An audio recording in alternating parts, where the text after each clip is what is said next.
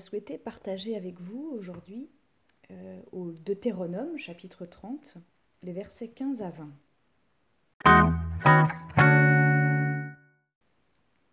Vois, je mets aujourd'hui devant toi la vie et le bonheur, la mort et le malheur.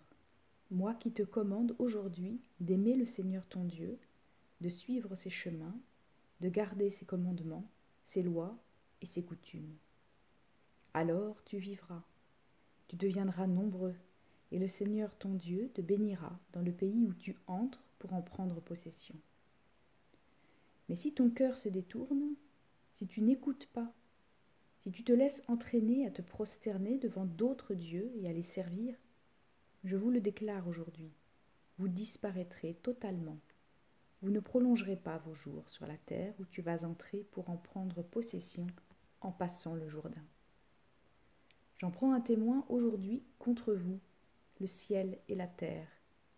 C'est la vie et la mort que j'ai mise devant vous. C'est la bénédiction et la malédiction.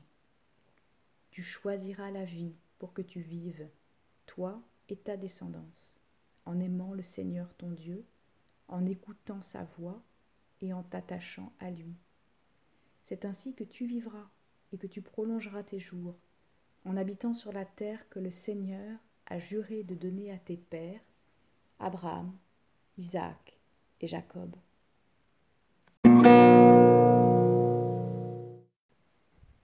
Ces versets claironnent un enseignement qui nous remplit d'espérance. Le choix de la vie et du bonheur nous est toujours ouvert. Ce temps de l'Avent qui commence nous tourne vers Noël. Difficile peut-être cette année de vivre pleinement la joie de la fête qui s'annonce quand nous nous imposons l'éloignement les uns des autres comme un choix éprouvant de survie. Alors quelle bonne nouvelle.